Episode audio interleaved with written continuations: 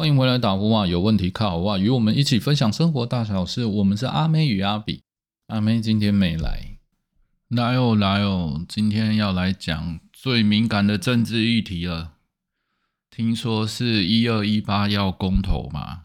不知道大家对公投有没有什么想法？诶，虽然说是政治议题，其实我觉得本来的主题我是设定要讲莱猪啊。我不知道为什么大家对莱猪这么的。嗯，抗拒啊！当然那些理由我们都知道了。我们今天不是来来传道的，我只是对大家讲来猪这个议题哦，我都觉得很有一种感触，就是大家很喜欢贩卖焦虑啊。诶，专业的东西让专业的人去说 OK 啦，可是不要把它简单化。我也是看了最近这个议题以后，才跑去找那个。一二一八的公投，其实我平常我觉得公投根本就是个好像投过也没什么用嘛，我自己的印象嘛，我不是真的了解。然后我们今天内容就来讲一下关于莱猪我的看法，还有对于公投的一些想法。OK，所以我们今天就先从公投的四个项目来说起吧。我我觉得很多人应该也不知道这四个公投到底在在讲什么，好像都只有听到那个不同政党的口号，什么什么三全部都不要，全部都要这种东西。好，我们先来看第一个什么重启核四。哦，这个核电厂，老实说，我个人是因为前阵子我好像 EP 几啊，前几集的时候我有在讲说，我们家电路很不稳，然后台电人员很辛苦。大概有讲到这个，我们家在屏东算是不离市区不远哦，算是热闹的地方，可是也有电力不足的那种问题。但当然它是电网的关系啊，不是发电的问题。好，那么我个人其实没有这么反对核能的，因为以核氧率确实是，就是它是一个过渡的过程嘛，因为我们没有办法一次全部用绿电，所以终究要变成。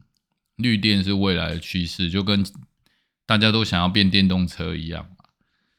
那事情总是会有个过程。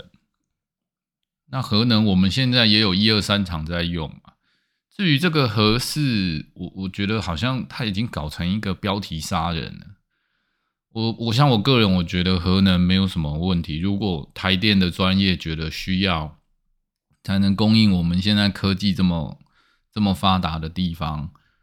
那对经济也许它是好的吧，不过我说真的，你要盖，你不要再去盖那个，你可不可以重盖啊？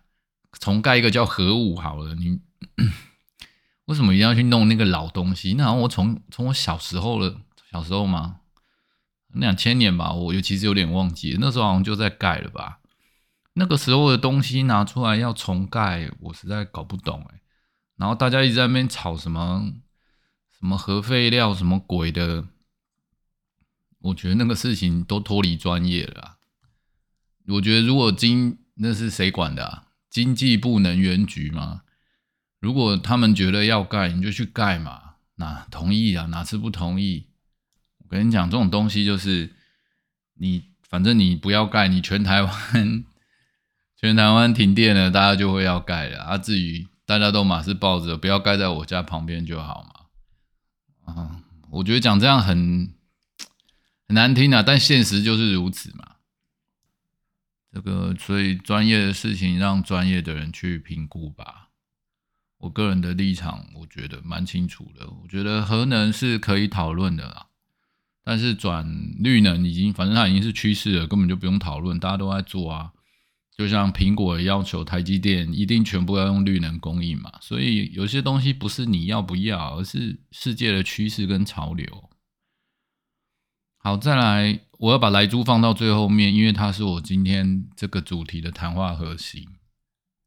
我们再来看一个叫第十九啊，就是公投绑大选。这个公投绑不绑大选，我觉得根本也就无所谓吧。如果这个，我觉得才真的是公投价值的还比较好一点的议题，就是大家觉得好，那就那样做吧。至于成本，或者是会造成。投票的问题，那个应该从制度上可以解决。至于成本的话，你们都要搞公投了，本来就会付出成本，我觉得这一点倒是还好。这个我觉得大家自由意志就可以了，少数服从多数嘛。好，最后一个比较无关这些议题，就是早教吧。这点我觉得有一点也是标题杀人哎。其实我如果只看早教这件事情的话，保护环境，我觉得真的一点问题都没有哎。这个我个人也会觉得不要破坏比较好，有些东西破坏它真的会回不来。但如果为了经济上的开发，是不是需要？我觉得好像也是要能源局去评估诶，我觉得有有空去搞这个早教，你不如去阻止那个亚洲水泥去挖台湾的花莲吗？是花莲吗？反正就是停止在台湾开发水泥，我觉得那个还好一点吧。还有我们屏东一堆养猪户那种，哎，我不是所有人啊，就是我们屏东都号称一定会有猪屎味嘛，因为有很多那种，嗯。私人养猪的，哎，他们会造成很多污水问题。你说这种才是真正地方要关心的事情。好，不论如何，我倒觉得早教倒是，我觉得如果政府你想要把早教拿来开发，因为能源需要嘛，这个的关系就是经济发展的需求，而需要去破坏它。我倒觉得，我我已经是一个网络重度使用者，我其实都没有听到跟早教有什么关系。就是说，你政府有没有跟我解释，你为什么要破坏大自然？我觉得其实没有，你们没有讲。那如果我们还要去听你的 podcast 才能知道的话，我觉得这个对环保来说好像有点太廉价了哦。所以去看了一下正反方的立场。好像都说的有自己的道理啦，但是如果就论标题而言，我觉得这一首也相当厉害啊！破坏环境，发展经济，你只要下这种标题，大家一定都不想破坏环境嘛，因为人习惯去回答正面的东西，然后避开负面的东西嘛，所以你们买东西要小心哦。我这个我在贩卖焦虑那一集有讲过，这其实都是一种手法啦，就好像我们人在。我们在举行一些，比如说不要讲的太可怕。我们比如说住住病房好了，就是哦，我们应该要对自己好一点，或是对病人好一点，所以我们要去住很贵的病房。难道这样有问题吗？对，大概就是那种东西啊。你知道这种在很多行业会发生，他们就贩卖焦虑，对，尤其像那种什么。嗯，人身保险，保险是个好东西，它真的可以防备你不时之需。但是我们不喜欢他们用贩卖焦虑的方式来，好像我不买就对不起父母，我就对身边人不负责。我觉得这完全是两码子事，所以我很讨厌标题杀人。你们会发现很多都这样，好吧？Whatever，真爱早教就有一点这种味道。但是正反方，我觉得他们都应该，哎，抓出来揍一揍，就觉得都讲的很烂。说真的，如果你平常是一个政治冷感，或者是因为我今天是要讲来出，结果前面讲了一堆这些东西，你要不是为了这个，你我敢说，多数人都不知道公投在投什么鬼。好的，我们终于要进入今天节目的正题，就是最近炒得沸沸扬扬的来猪嘛。来猪好像是因为猪要产，它它们就是一种瘦肉精嘛，你让小猪长大的时候。吃这个药，它可以长长多一点肉，肌肉而不是肥肉，对，大概就是这样的东西。那为什么要让猪吃这个？因为肌肉比较重嘛，脂肪比较轻，所以这样子对价格会比较好。而事实上，大家对肉的追求也是非常多的嘛。其实我觉得这一集我真的太想讲来猪了，因为我从我记得我开启我的 podcast 的录的时候，第一集啊。我就在讲说，台湾的食品工厂那黑心到你们简直无法想象啊！你今天如果是那一种被很多东西监督的很大集团的那一种，可能都还好。不过你说还好吗？鼎新也卖过黑油，不是吗？这个还不够大嘛？那更不用讲那一些小作坊啊，那就是一般的那种，哇，多了。现在做食品的可多了。所以我们要先认清，就是在你讨论来猪之前，你真的平常就能吃到安全的东西吗？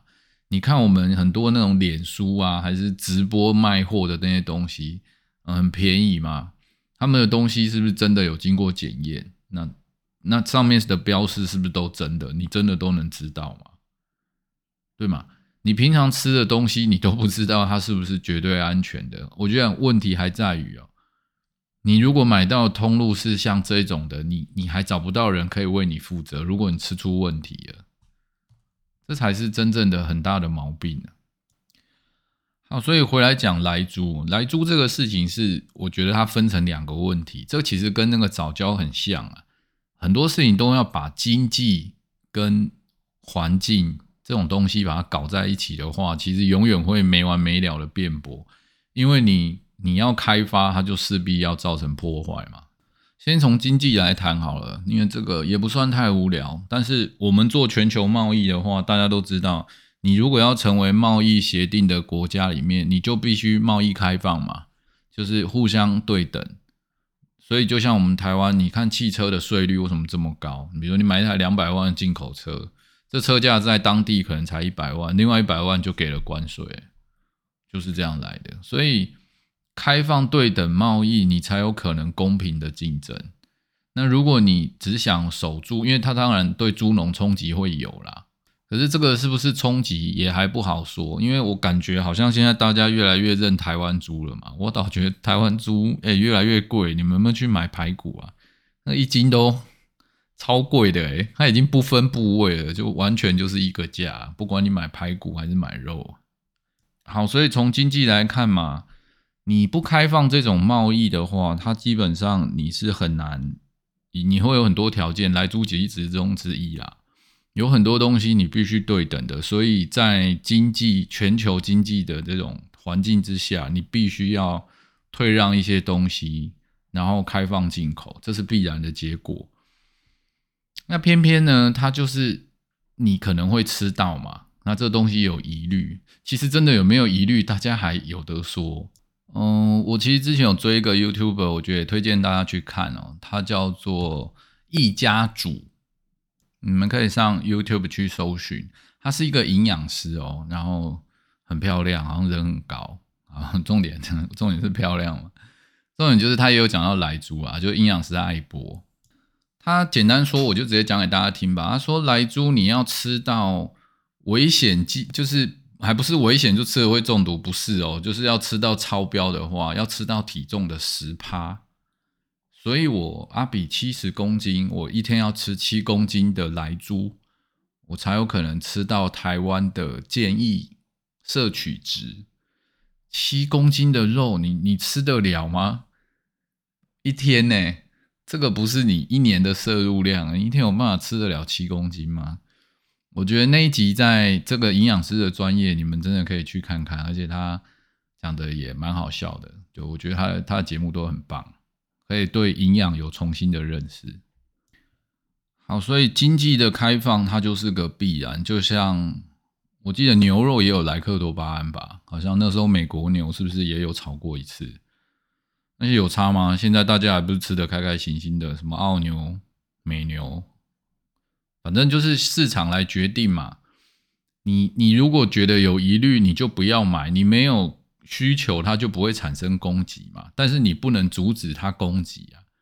今天有一个人要卖什么货，那你觉得他黑心，你就不要跟他买嘛。那他卖也是他的权利啊，不是这样吗？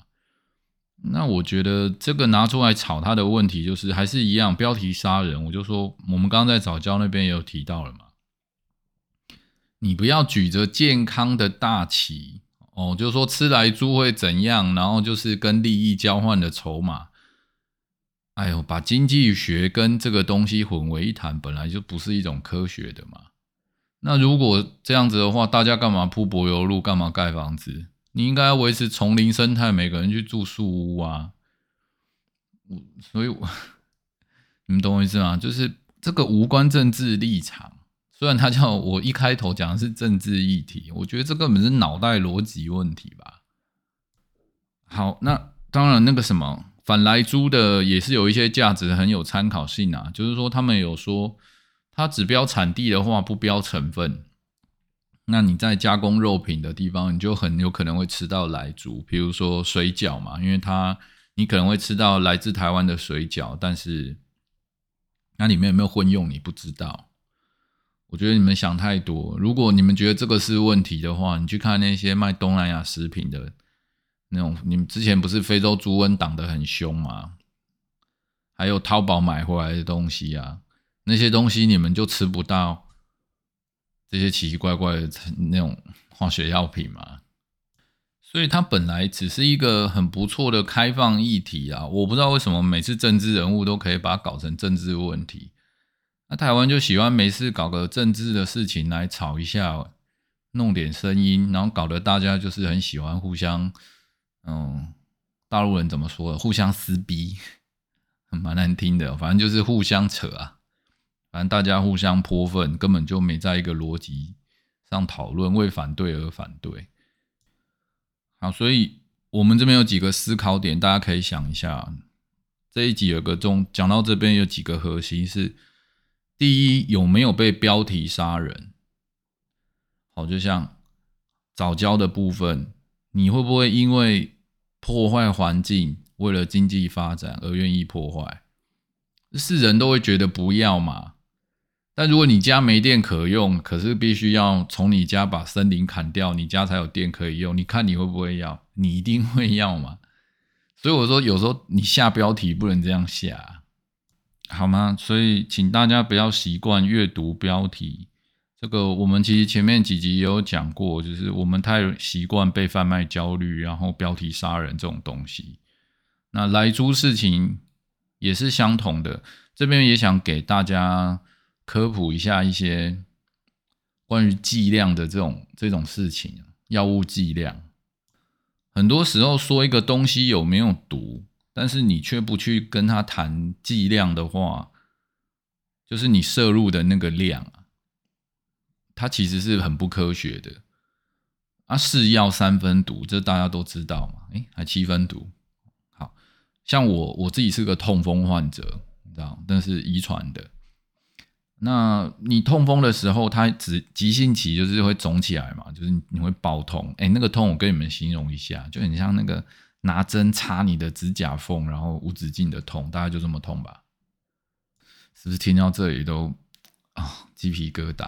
啊，我们不是来吓你，我要说的是，然后他他在急性期痛的时候，他我们要吃一种叫秋水仙素，然后这玩意很痛苦哦，你吃它也要花吃好一阵，就是吃几天，它才会慢慢把你的急性期症状给压下去，但是。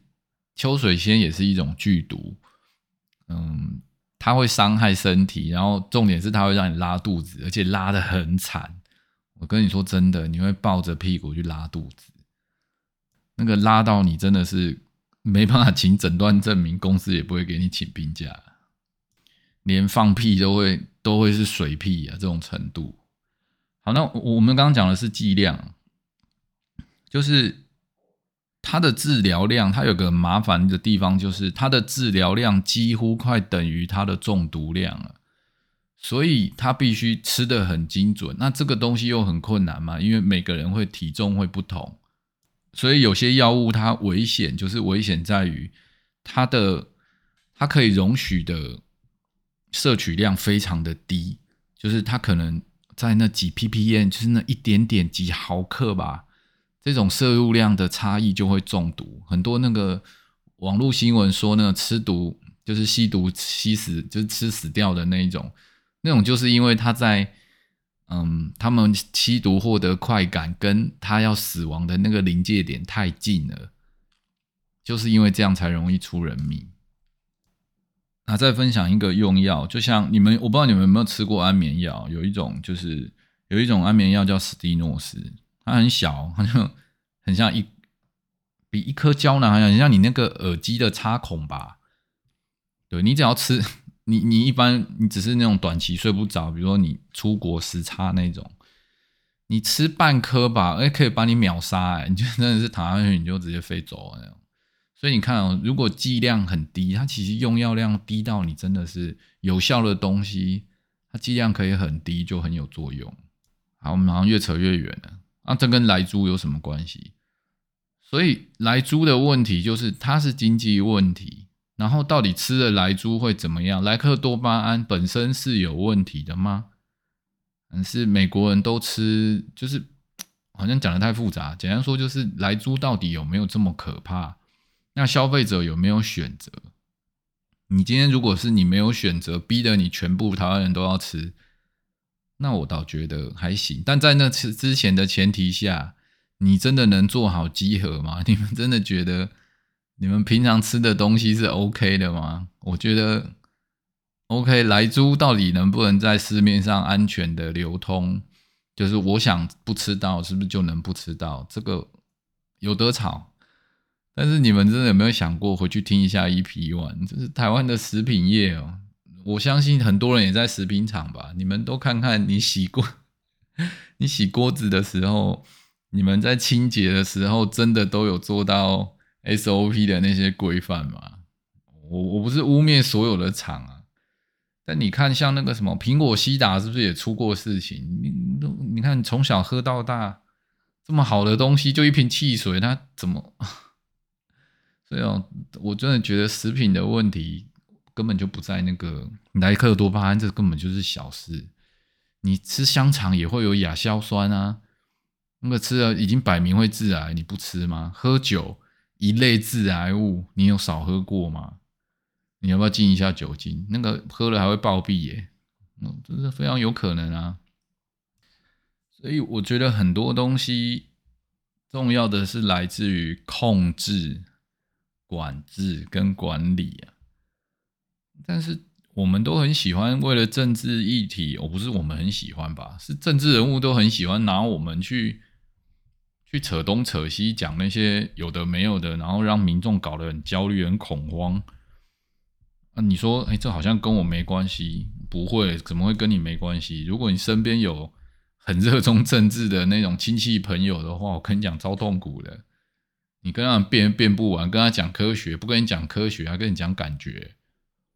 像我刚刚整个节目讲到这边，我说，嗯，我个人偏向支持核能啊，但但是拜托你重盖，不要再去搞那个旧核事。就是如果他是需要的，那就需要，那就做。然后听到这个，人家说，哦，你挺难的。那我讲到来租开放来，我觉得来租是很很 OK，没啥问题啊。我是说你挺绿的。奇怪，然后我还去看了一下那个其他政党的立场哦，哇塞，我好像好像好像都不属于任何一个政党哎，看来真的要加入瓜吉的那个全民最大党啊，还是全民欢乐党啊？忘记了。好，总之呢，今天聊这些话题，就是要跟大家说，其实它有点不像政治话题。只是借由这些事情，你让大家一起来思考，就是说，哦，有很多东西哦，你看，光是讲到你的经济、食安、环境保护，我然后本来都是一些好的议题嘛，这个本来就是可以可以讨论，然后政府政策要执行，我们因为它会影响，可能会影响我们的就业啊，会影响很多东西啊，如果。来猪，大家这么不喜欢哦，那我要赶快去投资猪农啊，让台湾猪会大卖啊，我觉得很不错啊，还是对不对？啊，如果你最后都接受了，那就大家一起来来吃莱克多巴胺啊，没啥毛病啊，就是公平的嘛。啊，又又又又又扯远了，我本来想做总结的，我继续说，所以就是你透过这些故事里面，你就会发现。我们其实要操纵每个人的心理哦，它是非常容易的。你只要有一个好的 slogan，然后举着一个很像看起来很正义的标题。上次我有讲到，有一集有提到说，很多行销包装哦，它都是七分真三分骗，拿着七分真的证据再去骗你三分的价值，他只要赚这三分就够了。你不管。你站在什么立场，你最后都是成为别人的筹码，好吗？一切你自己怎么想，你真正心理价值自己想追求的事情，那才是真相。你选择不听也 OK，很棒，因为那就是你喜欢的生活方式。如果你觉得很在乎，然后你想很认真的在这个议题上面去关心。那我也觉得很棒，甚至去拉布条抗议，对你做出行动，那就那更棒。但是很多人就是他已经完全然后麻痹了，就是哦好，你叫我投谁我投谁，你要我怎么投怎么投。久了以后大家都不思考，这样好。如果你们也觉得大家不思考是一种习惯的话，那太棒了。我跟你说，你们我们大家会思考的人的机会就来。这世界很简单嘛。你只要比别人优秀那么一点点，如果不思考的人是多数，大家喜欢分蓝绿，那我们只要比他脑袋清楚一点，我们就很容易从这里面去取得你的空间嘛，不是这样吗？最后再讲一个例子哦，有很多时候你看啊，上班被老板重用的人，他们什么平平无奇，比如说公司规定十点上班，哎，他就是那个永远会九点半到公司的那个人。那我们不要说，就假设大家能力是相同的，那他的印象分就一定是比别人好嘛？那讲这个的意思就是，你只要比别人多付出一点，多努力一点，就是多与众不同一点，你去发掘属于你自己的价值，然后稍微比别人做得好一些，基本上你就会成功了啊！我觉得很多时候在这个世界上。生存它真的没有那么困难，尤其你们如果有耐心把节目听到这里的人，我相信你们都是很善于而且很喜欢思考的一群人。所以不论你是站在什么立场或是什么样的性格，真的多留点点时间下来，我们去思考与探讨一些。问题，这也是打呼哇靠哇的一个宗旨嘛。我们节目频道就是希望打电话来说你的故事，告诉我们，那我们一起来想想，说是不是某些立场、某些状态下，大家的想法会是怎么样？对一个思想的交流，我觉得这才是一个精神价值追求的地方。这也就是为什么我这么爱爱你们这些听 podcast 的人，然后我想要做这节目，因为它可以。传递很多不同的东西，透过声音的那种 vibe，就是那种氛围，声音的感染力，然后再给你一点喘息的时间。也许你现在站在跑步机上，也许你现在正在睡觉前，还是在开车，那听点东西，就像读本书，读一个别人的故事，听听别人的议题，那这都是其实对你。处理很多事情，或是在你思想上会有很大的不一样，好吧？今天节目就这么多。如果你们有什么想法，或者是你对我们今天的节目有什么不同的看法，也欢迎你写信给我们。如果你觉得打字太麻烦了，我们可以加个 line，我打给你，我们一起好好聊聊关于你想要聊的所有的一切。好，请大家。是多多支持我们，按下订阅。我们是打呼哇卡吼哇，Call me maybe，阿美与阿比。我们下次再见喽，大家拜拜。